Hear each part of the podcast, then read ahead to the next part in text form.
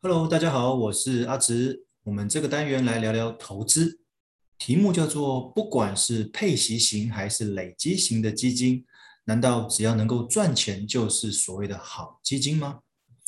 之所以会有这样子的主题，主要是因为常常会有民众来问我说：“我到底该买配息型的好还是累积型的好？”诶，重点来喽，它指的是同一个投资内容哦，相同的投资内容。到底买哪一款比较好？然后自己就会在那里 murmur 说：“我觉得把每个月配息的钱再复利滚存回购的话，这样子效果好像比较好。”但是有些人会觉得说，他直接买累积型的，这样子效果会比较好。那到底哪一个好？其实我觉得这是许多人在投资上面的矛盾抉择，或者你可以说它是矛盾的期待。一方面希望配息能够领多一些，但是另外一方面也希望本金能够同步增值。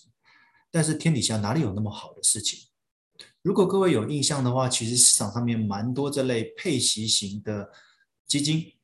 那当然，它同时也会出现累积型的。我大概他就想说，或许有些人会喜欢累积的，有些人喜欢配息的。不过配息型的要获得青睐，大多数配息率都蛮高的。不过这就取决到你配息率那么高，你是否你的投资内容跟别人有点不一样呢？其实大部分配息率比较高的都有投资所谓的高收益债，而且它的高收益债的信用评等往往是比较低的。换言之，就是违约风险比较高，所以他才会愿意提供给你比较高的配息率，提供给你比较高的配息金额。那其实很多人会想说，像去年三月第一波哦，疫情爆发的时候，几乎所有的基金的净值哦，你只要有股票部位或者是债券部位都一样哦，都会下跌比较深。哎，没有想到美国推出无限 QE 之后，无论是股票或者是高收益债券部位，它让它净值能够快速上涨。那这样子瞬间原本跌深的就反弹了啊，好像这件事情都没有发生过。不过，这个关键是在于无限 QE、无限印钞所造成的结果，而不是原本的表现真的会非常的那么好。大家也知道，其实你说经济好吗？其实很多产业都被这次的疫情所受到影响。那为什么股市表现、债券表现、高收益债的表现都能够相对比较好呢？这个是热钱所导致的。那各位如果有印象的话，其实在投资的时候，我们一旦遇到所谓的系统性风险，往往跌幅就会比较深哦，例如二零一五年八月的股灾，那个是从中国那边所引起的。那一八年二零一八年十月份有一个股灾，那是美中贸易战哦，那时候之前美国前总统川普哦跟中国打的美中贸易战哦，导致全球的股市回档。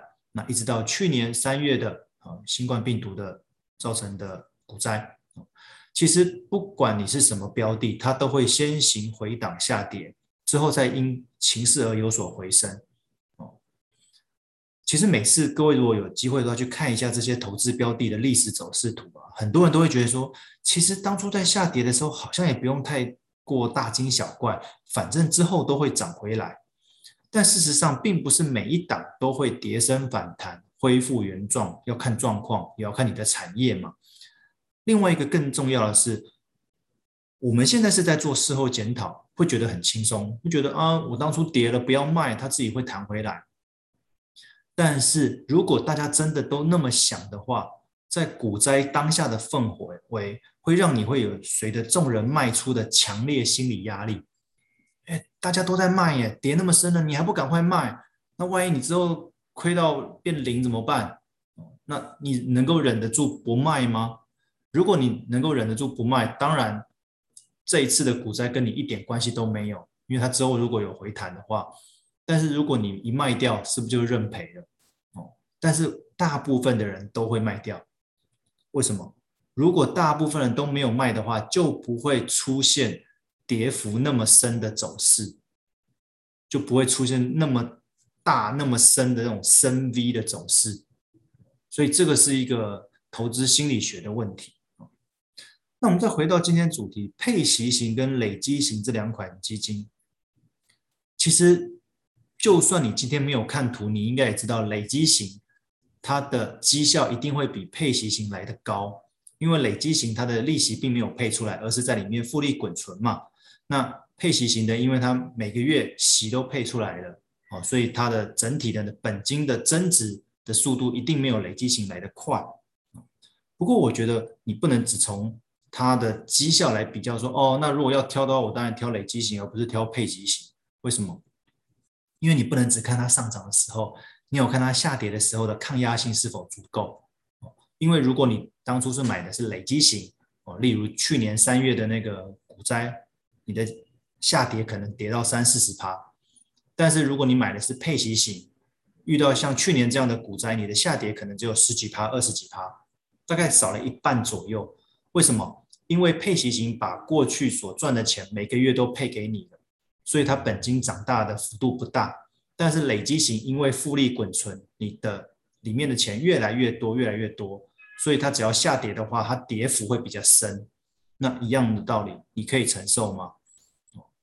所以到底该选择单笔还是定期定额来面对这种累积型还是配息型的问题？因为有些人说单笔感觉赚比较多啊，但是你不要忘了刚刚提到的下跌的时候杀伤力也不小。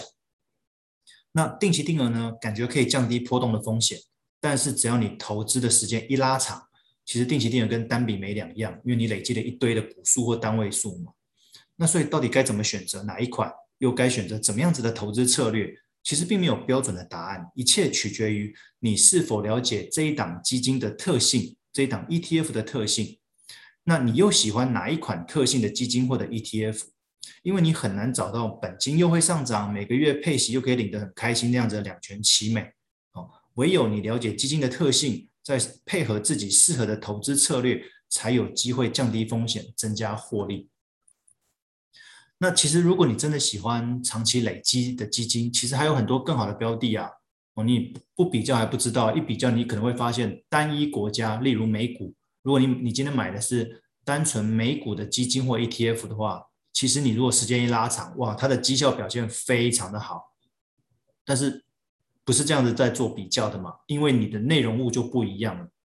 哦，你可能原本挑到的是呃股债平衡的。累积型或者是配息型，但是我今天突然拿了一个全股票的，而且又是美股的，然后把时间一拉长，美股的绩效当然就比较好啊。所以单一国家，尤其是美国，它的长期绩效一定会优于区域型的股债平衡，那又会再优于全球的股债平衡，那最后面可能就是配息型的，因为配息型赚的是利息，而不是那个本金的增长嘛。那其实投资区域不同，投资内容不同，绩效当然就不一样，风险就不一样哦。所以我觉得还是回到你有没有真的去了解，你到底是适合累积型的还是配息型的。